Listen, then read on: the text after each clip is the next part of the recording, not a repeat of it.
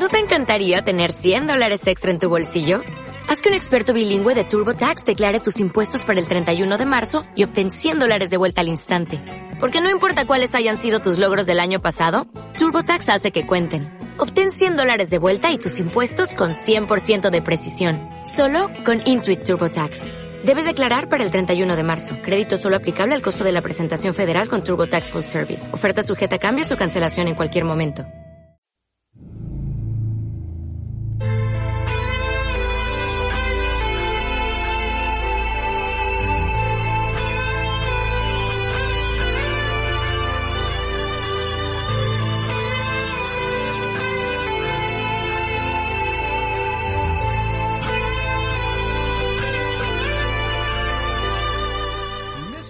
Hace unos días me pasaba una cosa en una oficina bancaria, en este caso, pero que en otros lugares seguro os ha pasado a vosotros a vosotras en más de una ocasión, o situaciones muy parecidas. A mí también en el tiempo me han ido pasando algunas. Hacía mucho que ya no. Por ejemplo, vas a alguna institución oficial en la cual te tienen que arreglar papeles, lo que solemos decir arreglar papeles, o en diversas circunstancias parecidas. Bien, pues me ha pasado hace unos días que voy a una oficina de un banco, en este caso a Ibercaja, porque en la libreta se me habían acabado ya las líneas que se podían escribir. No cabía ya poner más operaciones y entonces, bueno, pues a que me dieran otra libreta. Ilusamente pensaba que aunque los bancos tal como hacen nos estafen en tantísimas cosas, algo como darte otra libreta no sería algo a pagar. Pues resulta que sí. Por hacer una libreta nueva, donde apuntar las operaciones, tres euros. Tres euros al canto. Así que me salió decirle al que me atendió en la oficina algo así como, ya no tenéis más donde estafar o os queda poco, ¿no? Se me quedó mirando con imaginar cuando suceden cosas así, esos ojos como platos. Y a continuación le dije algo así como, ¿es que no te parece ya suficiente estafa tener que cobrar por hacerte siquiera una libreta, siendo cliente de aquí? Y claro, me contestó que es a lo que voy y a lo que me quería referir con esto, más que al hecho de cobrar o no. Me contestó eso que tantas veces, como os decía, en situaciones parecidas a lo largo del tiempo, nos toca escuchar. Eso de yo solo soy un mandado, Claro, me salió decirle sí, ese es el problema, que el mundo está lleno de mandados. ¿Te tirarías por un barranco si ahora te lo mandasen también? A continuación, como vi la expresión que seguía poniendo, suavicé los términos, aunque no es que lo hubiese dicho de manera cruda, sino tal cual, pero aún así suavicé y para qué decirle nada más, ¿no? Y le dije eso típico de bueno, pero no lo digo por ti, solo hablaba en general. Pero a lo que voy, ¿no? Que ese es el problema. El mundo está lleno de mandados. A los que no se les compra por un sueldo, cuidado, entendible en tantísimas ocasiones, solo digo el hecho, se les compra en otro término de cosas por subvenciones, por, por, por. Pero claro, ¿cuántos se revelan? ¿Cuántas se revelan? Ese es el problema. Y vuelvo a decir, entiendo todo. Es decir, evidentemente hay que comer, hay que tener un sueldo, todo eso. Por tanto, me refiero al hecho, porque hay muchos casos en los cuales es admisible y se entiende, pero hay otros que no. Ahí está el problema. Sí, quizá generalicé diciendo es que el problema del mundo es que está lleno de mandados. Repito, en muchos casos se entiende. En otros, que son los importantes, no tendría que ser así. No obstante, he trabajado en lugares regentados por multinacionales y siempre que he podido he ido a favor del cliente, porque ya ganan bastante, ya nos roban bastante las multinacionales. No citaré ahora cosas que he llegado a hacer, pero evidentemente, si yo digo estas cosas, no las digo por quedar bien, en el sentido de decir cosas que yo no haría. No, si lo digo es porque yo lo he hecho. Y no pasaba nada. A veces se tiene un miedo en hacer cosas por miedo al que pasará. Y luego la sorpresa es que no pasa nada. Sabiéndolo hacer. Cada uno en su trabajo o en su lugar sabe cómo lo tiene que hacer o no, cómo puede o no. A lo que voy, resumiendo. Este mundo está lleno de mandados y ese es el problema. El presidente del gobierno, que es también, en la mayoría de casos, presidente del partido al que pertenece, manda sobre los demás. Los demás son todos esos mandados. El otro día escuchaba una entrevista que hacía Javier Villacorta a una política del Parlamento andaluz, de esas pocas que dan la cara y que sí se están enfrentando a cosas, de esas que no se conforman con ser solo unos mandados, una mandada en este caso.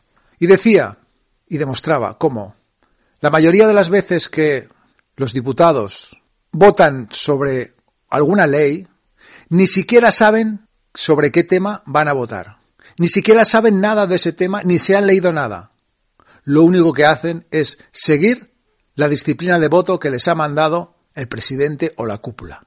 Esto lo podemos trasladar a muchos de los demás ámbitos de la vida. Y estamos en lo mismo. El tema piramidal. El faraón manda. Y lo demás es una cadena. Como esta cadena de supermercados, valga la palabra que acabo de emplear, porque va al pelo, y la grabación que os voy a poner.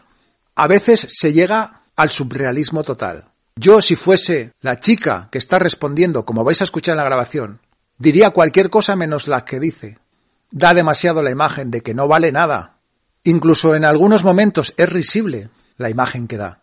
Vale más que le hubiese dicho a la persona que le está llamando, a la chica que le está llamando. Pues sí, tiene usted razón, pero es lo que hay. Que no lo que hace simplemente por ser una mandada, igual que me pasó a mí en el banco, e igual que pasa en tantísimas circunstancias y que nos pasa. Eso de yo solo soy una mandada, yo solo soy un mandado. Ese es el problema. Que el mundo está lleno de demasiados mandados. atención al cliente de Consum Cooperativa. Si tu llamada está relacionada con una compra online, pulsa 1. Si se trata de una sugerencia o incidencia, pulsa 2. Para conocer el horario, dirección y teléfono de una tienda Consum, pulsa 3. Si lo deseas, puedes resolver tus dudas o contactar con nosotros. Información básica sobre protección de datos. Responsable del tratamiento, Consum Sociedad Cooperativa Valenciana. Finalidad y legitimación de tratamiento, tramitar su petición. Y en su caso, realizar encuestas de satisfacción para mejorar la calidad del servicio. Ambos basados en el interés legítimo. No cederán sus datos, salvo obligación legal, derechos, entre otros, acceder, rectificar y suprimir los datos. Más información política de privacidad www.consum.es.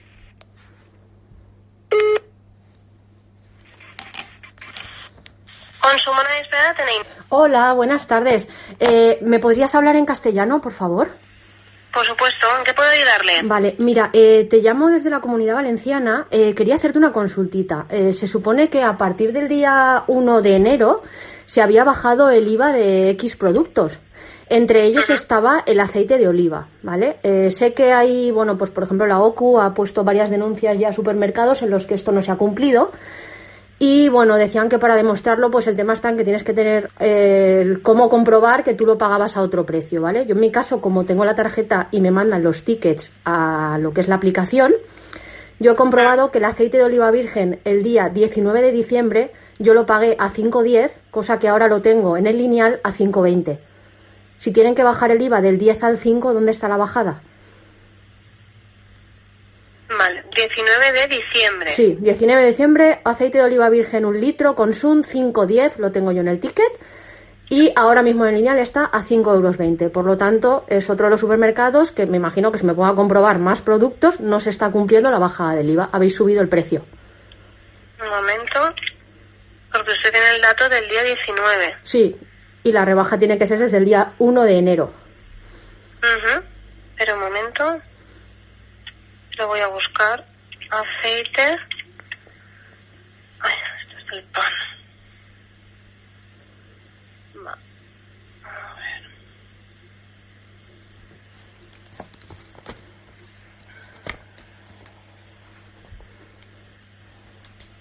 Aquí listaba. Un momento, ¿eh? así lo busco todo Sí, sí, bien. tranquila. Aceite. ¿Qué aceite es? El de girasol, pero ¿cuál? Aceite, no, no, aceite de oliva virgen un litro. Aceite de oliva. ¿Es el intenso? ¿Es Eh, el... no, no, el normal. Aceite de oliva virgen, botella, un litro. Es que no te puedo decir la referencia porque lo he buscado, de hecho, ahora en lo que es la aplicación para ver el precio, porque en la aplicación también veo el precio reciente que tenéis ahora mismo y sale a 5,20. O sea, 10 céntimos más caro cuando supone que tendría que estar más económico.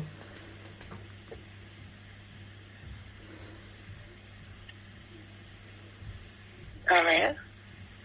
Espera, como que...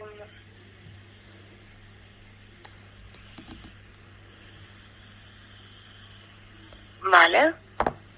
Aceite de oliva virgen, un litro consum. Exacto. Nosotros el día, el precio anterior Ujú. Se subió hasta los 5 euros con 45. El día 31 de diciembre. Vale, o sea que lo que es hicisteis es subirle el precio. precio al producto para que al bajarle el IVA sigamos pagando más.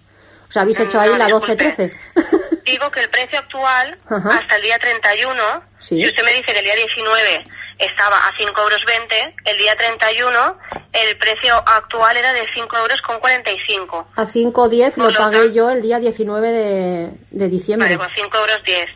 Pues a día 31 eh, estaba a 5 euros con 45. Claro, Y entonces el día 1 se cambió a 5 euros 20. claro. O sea que lo que ha pasado es eso, que desde que yo lo pagué el día 19 de diciembre a 5.10 eh, y llegó la normativa esta de que había que bajarlo, le habéis subido el precio para que al bajarle el IVA, aún así nosotros paguemos más. Era la conclusión que usted indica. No, la nosotros conclusión que la OCU, es la conclusión a la que la OCU ha llegado viendo que los supermercados no están vendiendo los productos más baratos de lo que tendrían que estar. En diciembre, por ejemplo, poniéndome un, una... Yo como, como consumidor...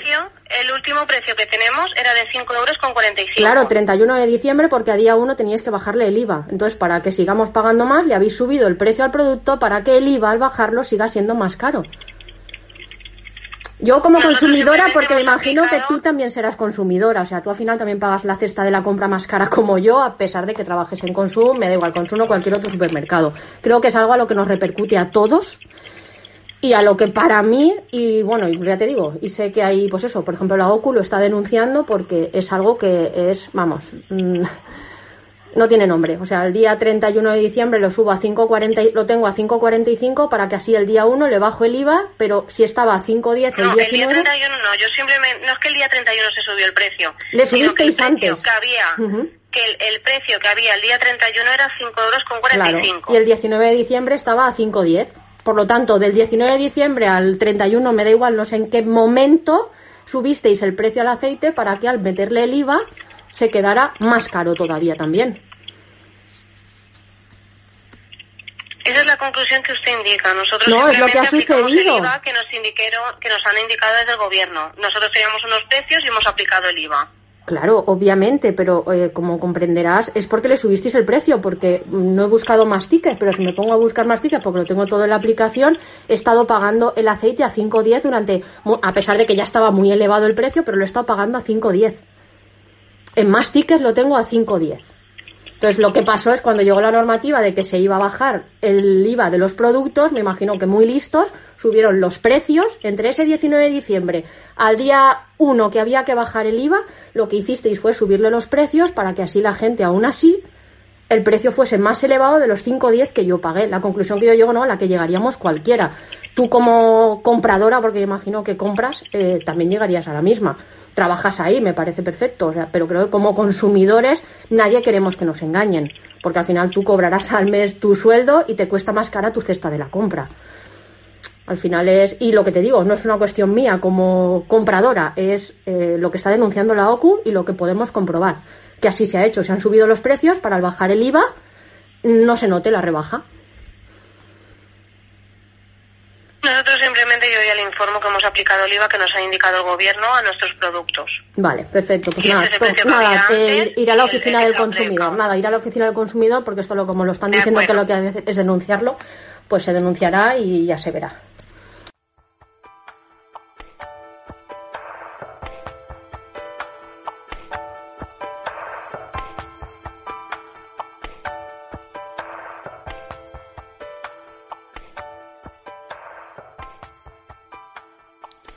Como sabéis, seguramente, se está planteando también el gobierno aprobar la ley animalista. Esta nueva ley que quieren aprobar para todo el tema de animales, de tenencia de animales, todo lo referente al tema de los animales en casa, las mascotas que se pueden tener o no. También todo el tema de los animales, de los ganaderos, tanto sus ovejas, sus vacas, como el tema de, en este caso, los perros que tienen de trabajo. Como por ejemplo, en este caso, que os voy a citar, los mastines. Se van conociendo artículos de esa ley que luego vamos a ver si al final son del todo así o no. Al menos en el borrador de la ley, la mayoría de las cosas son auténticamente despropósitos. Como todas las otras cosas que están pasando y nos están haciendo, ¿verdad? En este caso ahora también con los animales. Bueno, ya sabemos eso de que quieren que no tengamos nada y seamos felices. Eso de no tendrás nada y serás feliz. Y ahora van también a por los animales. ¿Qué será lo próximo? Pues lo próximo. Porque como, sociedad tampoco hacemos nada y seguimos sin hacer nada, pues ahí lo tenemos. Es el típico ejemplo que podemos citar, este de que, bueno, al principio por las ciudades podíamos ir a 50 con los coches, luego a 40. Como no se hace nada, pues a 30. Como no se hace nada, pues ahora metemos también el tema de no poder entrar en los centros. Como no hacemos nada, pues vamos a intentar ahora las ciudades de 15 minutos. Como no hacemos nada, y así seguimos. Pues ahí tenemos lo que tenemos. Bien, pues ahora está todo el tema este de animales. Y lo explica muy bien, en este caso, Feli Martín Crespo, que es un ganadero y agricultor extremeño.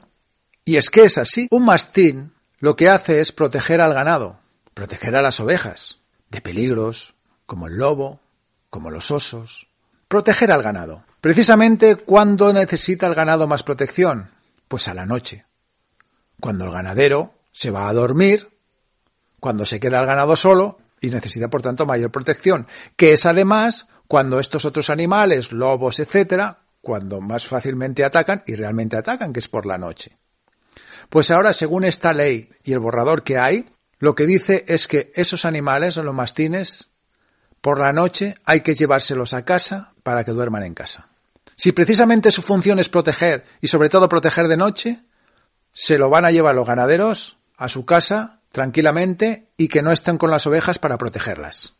Sí, señor. Un 10. Un 10 no, un 12 os vamos a dar. Mejor que yo os lo explica, como digo, este ganadero y agricultor extremeño. Ley, por cierto, de la cual están levantando la voz los ganaderos, los agricultores, ya mucha parte de la sociedad, también las asociaciones veterinarias. ¿Y por qué? Porque no han contado con ninguno de ellos, ni siquiera para hacer el borrador, ni para seguramente su aprobación, tal como va el tema. Pues como están haciendo con otras cosas. Decretazo va al canto y ya está. Cuando tendrían que ser precisamente los agricultores, los ganaderos, los veterinarios, los consultados, pero ¿qué esperamos? Si ya lo están haciendo con todo, ¿cómo no le van a hacer con esto? ha dicho que los perros pastores tienen que dormir en casa.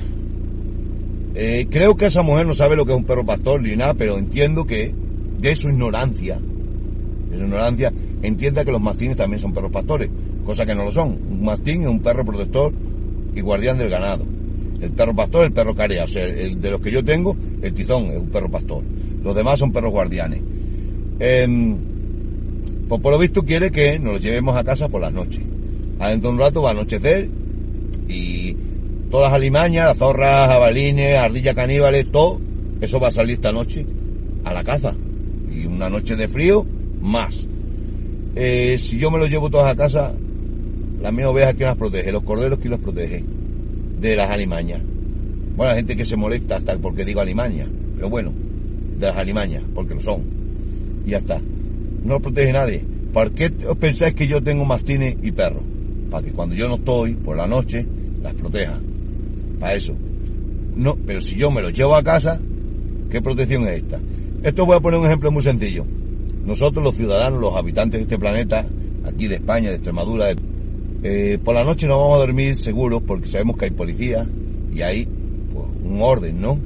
Y porque ese orden se pone por las leyes y la policía que hace que se cumpla, ¿no? La Guardia Civil, etcétera. Si quitamos la Guardia Civil todas las noches, ¿qué pasa?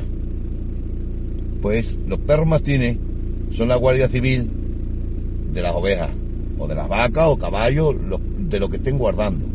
Ellos lo guardan y lo protegen. Y, y entonces esta mujer se despierta en la mañana o ha hablado con los que ya sabes que hablan, con los que se comunican, porque es, así. Es así, cuando hacen una ley de bienestar animal, no se reúnen con los ganaderos veterinarios, eso, se reúnen con los animalistas, que no tienen ni idea de animales porque son mascotistas, o animalistas de salón, o como queráis llamarlo. Si tendrán en contra de los mascotistas, hay gente que, que, que vive en ciudades y tiene que tener mascotas. Vale. Pero ya me entendéis. Pues, como hicieron aquella ley, me imagino que esta que quiere hacer, que ha dicho de los, los pastores tienen que dormir en casa, sí, hombre, en casa van a dormir, en su casa duerme. Al lado de la oveja se pega, mira, por las noches de frío, como esta noche que hace frío de perro, las ovejas se agrupan también, más ellas. Y los mastines están pegados a ellas en el borde. Si tienes cuatro mastines, hacen cuatro puntos diferentes. Porque no se apelotonan ellos juntos, no. Cada uno así, pegado a la oveja. Y así, la mano esta que es lana, y el mastín se pega aquí y está calentito. Y está vigilando y cuidando. El perro, porque está en temperio, no le pasa nada, porque el mastín tiene mucha borra en invierno, igual que el lobo, igual que el zorro, y duerme perfectamente a la intemperie. Y además, eh, yo les tengo abierto cuando están en la, en, la finca, la majá, que pueden entrar, y no entran. Y no entran, aunque esté lloviendo. Se quedan fuera porque les gusta estar fuera. Pues esta mujer como no habrá visto en su vida, ni habrá estado en su vida, ni 10 minutos con ganado, pues entonces dice que hay que llevarlos a casa. Pero vosotros veis eso lógico. Que si yo tengo perros para que me protejan las ovejas, me los llevo cuando realmente necesita protegerlas. Me los llevo. Eh, eh, ya es que esto ya es el fin del mundo. Es que esto no se entiende. ¿De dónde? ¿Qué cosa positiva puedes hacer eso? ¿Para el perro? ¿Para el ganadero o para la oveja? Porque yo pienso que a la oveja quiere que esté el perro. Porque yo sé que las ovejas, en cuanto ladran perro, que avisa de un peligro, ellas se agrupan todas en, una bola. Y los perros alrededor. Pues para la oveja es una norma que ha dicho que, es lo que le parecía. No sé si, vamos, pero estos te dicen una cosa y te la hacen. Para la oveja, la oveja es más inteligente que esa mujer y, seguramente le diría, si pudieran hablar, le decía que, que no, que deje el mastín. Ahí. Para el mastín, le diría, yo, en una casa de un humano, estaré yo mal. Yo me quedo con mí, con mis hermanas las ovejas, que me he criado con ellas, y para mí es mi familia. Y el ganadero le diría lo que le voy a decir yo, que no me da la gana porque no me da la gana, y punto. Porque a, una persona de esa manera no le voy a dar ni explicaciones porque no le merece ni las explicaciones. ¿Qué le va a decir a una persona que es capaz de decir eso? Y esto no es hablar de política, esto es hablar de mi interés. Porque me interesa que mis pastines estén ahí. A mí y a todos los españoles y a todos los ganaderos del mundo mundial, del planeta planetario. Y todavía no las has visto nunca pasarse una semana con una ganadería. Pasa una semana, ves el comportamiento de las ovejas, el comportamiento de los perros, el comportamiento del ganadero o con un vaquero, da igual. Y ves el comportamiento, ves las vueltas que da, todo. Todo eso lo ves. Te tiras una semana y después puedes opinar. Es que si, es que no, que yo antes de llevármelos para casa los quito, ¿para qué quito yo perros si los tengo que tener en casa? Si yo mascotas tengo los pitimini. Ya está, que comen poco, se alimentan bien. Me gasto toda la semana dos sacos y medio de pienso. Vale 27 euros cada saco de pienso para los perros. Un gasto que tengo porque tengo que, que porque me, salvan los corderos, las ovejas, me las protegen. Si yo los tengo que tener en casa, pero vosotros pensáis que yo me puedo gastar ese dinero para algo por tenerlo. No, no donde vivían a las perreras. Esto es, para mí que se quieren cargar, se quieren cargar los mastines. Se lo quieren cargar todo y ya está. Y ya está. Dice, no va a existir ganado, no va a existir nada. No, no va a existir nada. Lo vamos a comprar a otros países donde no tienen el tratamiento que tienen aquí.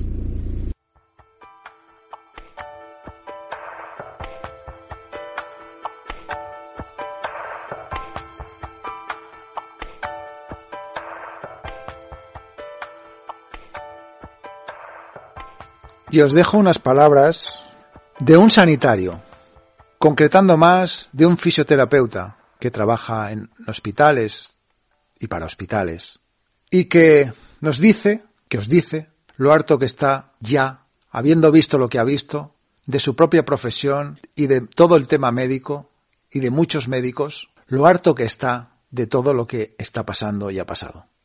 No voy a añadir comentario. Creo que se comenta solo cuando lo escuchéis. Otro testimonio más. Y cada día aparecen más. De las cosas que ya sabemos. De las cosas que se han denunciado cien mil veces. De las cosas que sabemos que están pasando. De las cosas que sabemos que han pasado. Otro testimonio más de alguien relacionado con la sanidad. Otro más. Otra de esas vivencias atesorando todo lo que está pasando, ha pasado, nos han hecho, nos siguen haciendo. Y otro de esos testimonios que vale la pena escuchar. Me han pedido pues que diera mi propio testimonio grabándolo en un audio y hablándolo pues personalmente por tratarse de una cuestión que me pone de bastante mala leche pues he optado por leerlo en voz alta en vez de improvisarlo así que disculpa si, si le falta algo de naturalidad a lo que tengo que decir ¿vale?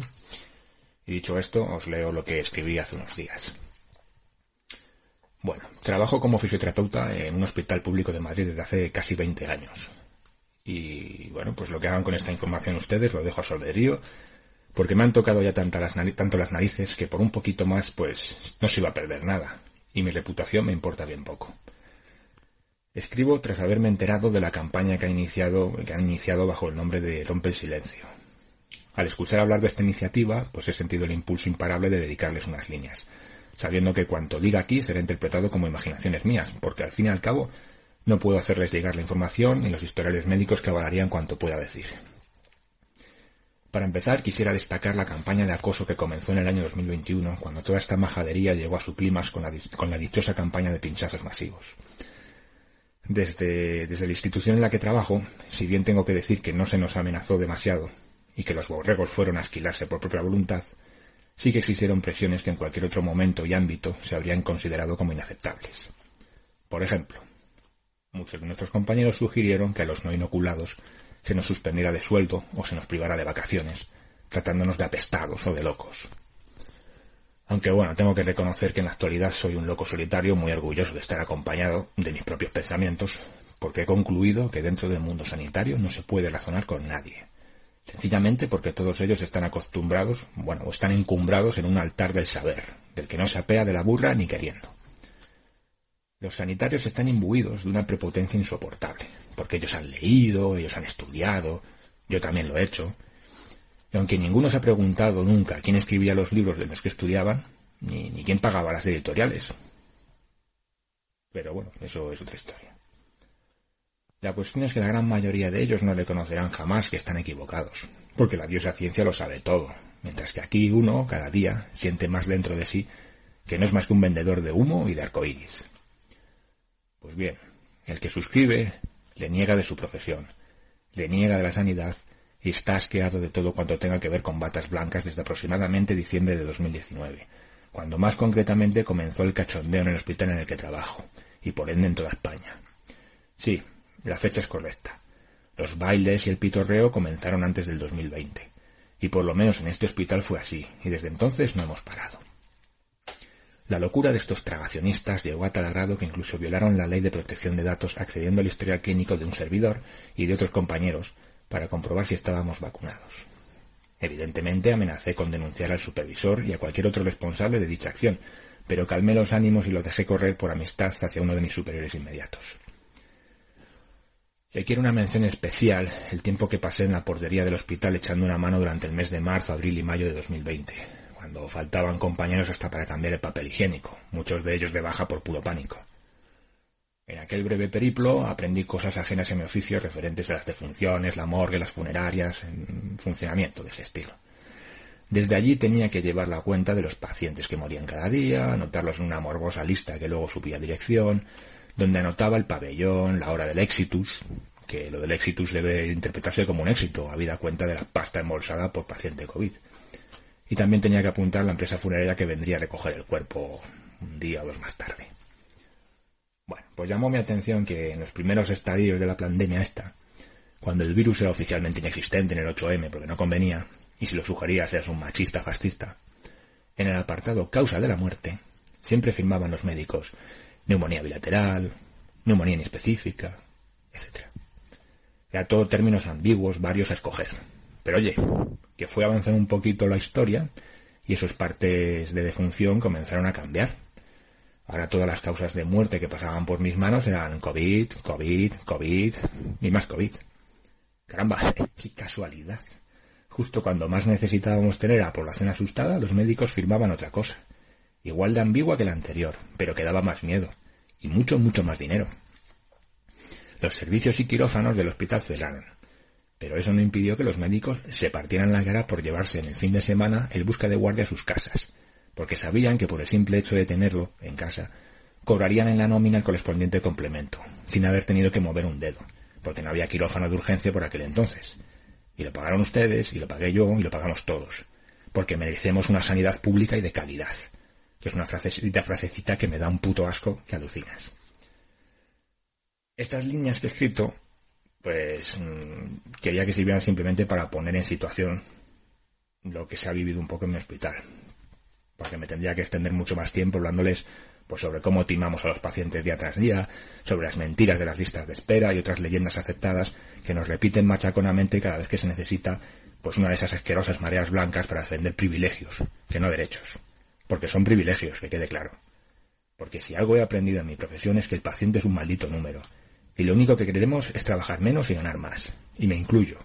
No vayan a pensar que yo soy ahora un dechado de moralidad y ética profesional, porque tras cruzar el umbral de la apatía que te produce trabajar en este sistema, ya no sientes ni padeces. Y lo único que te queda es decir, pues tengo que pagar las facturas. De modo que voy a exprimir esta teta cuanto pueda y cuanto me dejen. Pero ciñéndonos a la cuestión de este testimonio sobre los efectos adversos de estas inoculaciones experimentales. Pues vamos a ver. Estoy convencido de que son muchos más los casos que pasan por mis manos y por los de mis compañeros de profesión que no quieren verlo, pero me limitaré a expresar aquellos de los cuales tengo pruebas directas de su correlación. Por poner un ejemplo y empezar por algo que yo creo que todo el mundo está viendo. Existe un auge bestial de pacientes que aparecen con los ahora famosos ictus. Ahora todo el mundo sabe lo que es un ictus. Donde antes veías tres o cuatro ictus, ahora tienes diez o doce. Es un aparente pequeño incremento, pero debería llamar la atención lo suficiente como para hacerse preguntas. Pero es que además, eh, pues soy testigo de casos que antes se, se, daban esporádicamente y ahora son recurrentes, uno tras otro.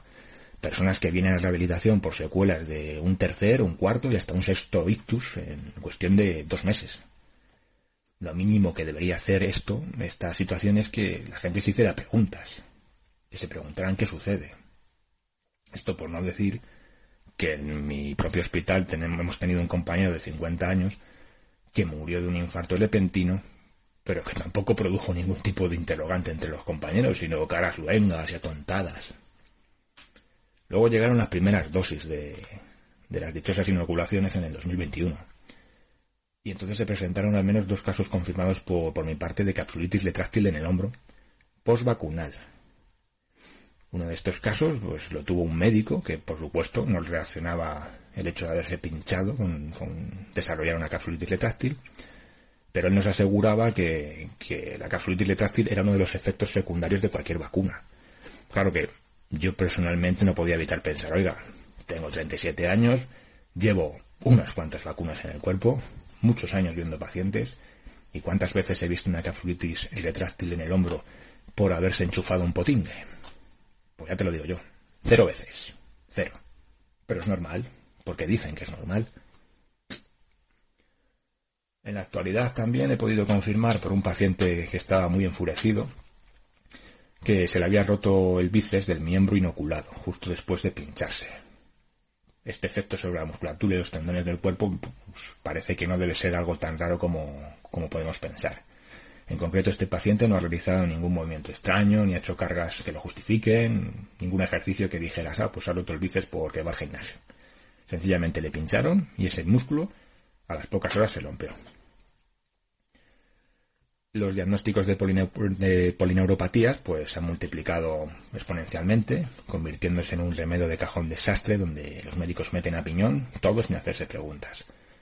El ejemplo más grotesco que tengo de esto eh, lo tengo en un paciente de 33 años que tras pincharse la segunda dosis de, del potingue, pues sufrió un extraño episodio neurológico que, terminó por ser diagnosticado como un Guillain-Barré. Ahora el muchacho pues ha recuperado parte de su movilidad, pero bueno, pues probablemente sus pies queden afectados para siempre.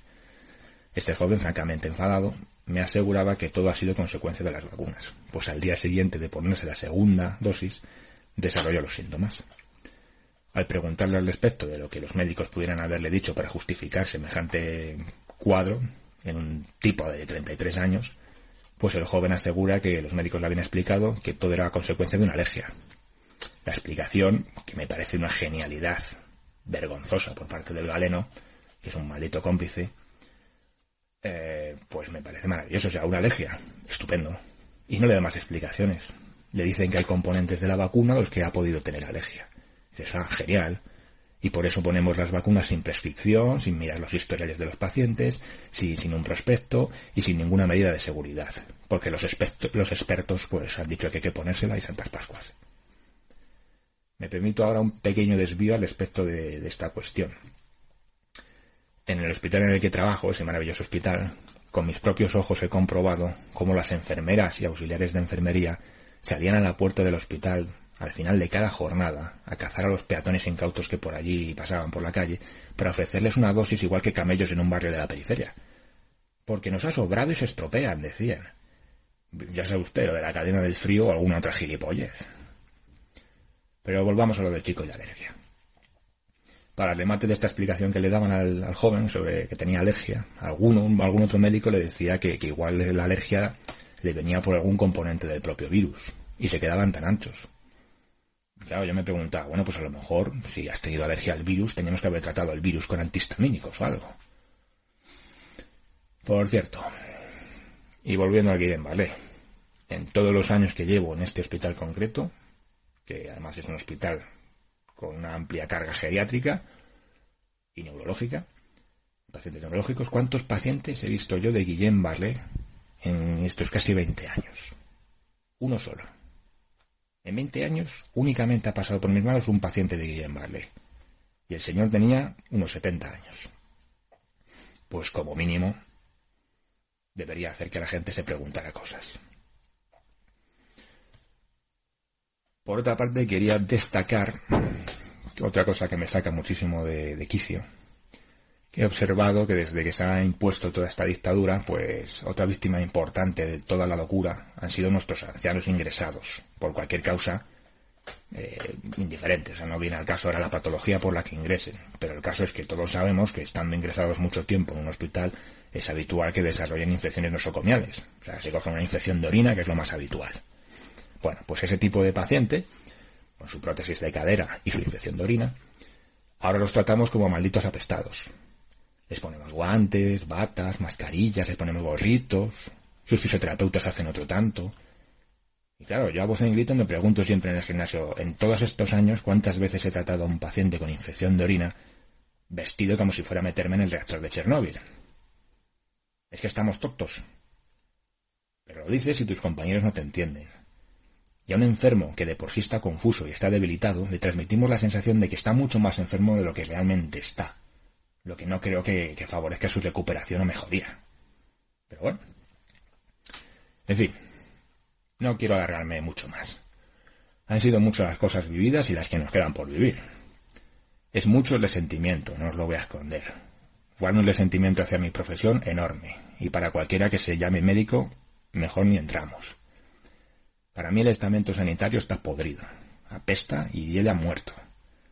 Algunos lo saben, pero la gran mayoría parece vivir anestesiada o abúlica. Sinceramente no creo que haya mucho que hacer en ese sentido. Ignoro si, si esto que hago, si estas palabras que os estoy transmitiendo, sirven para algo, pero por lo menos sirve para no estar callado o aplaudiendo como una foca en los balcones. Disculpad la amargura o la acritud que pueda destilar en estas palabras, pero sinceramente estoy muy cansado. Muchas gracias.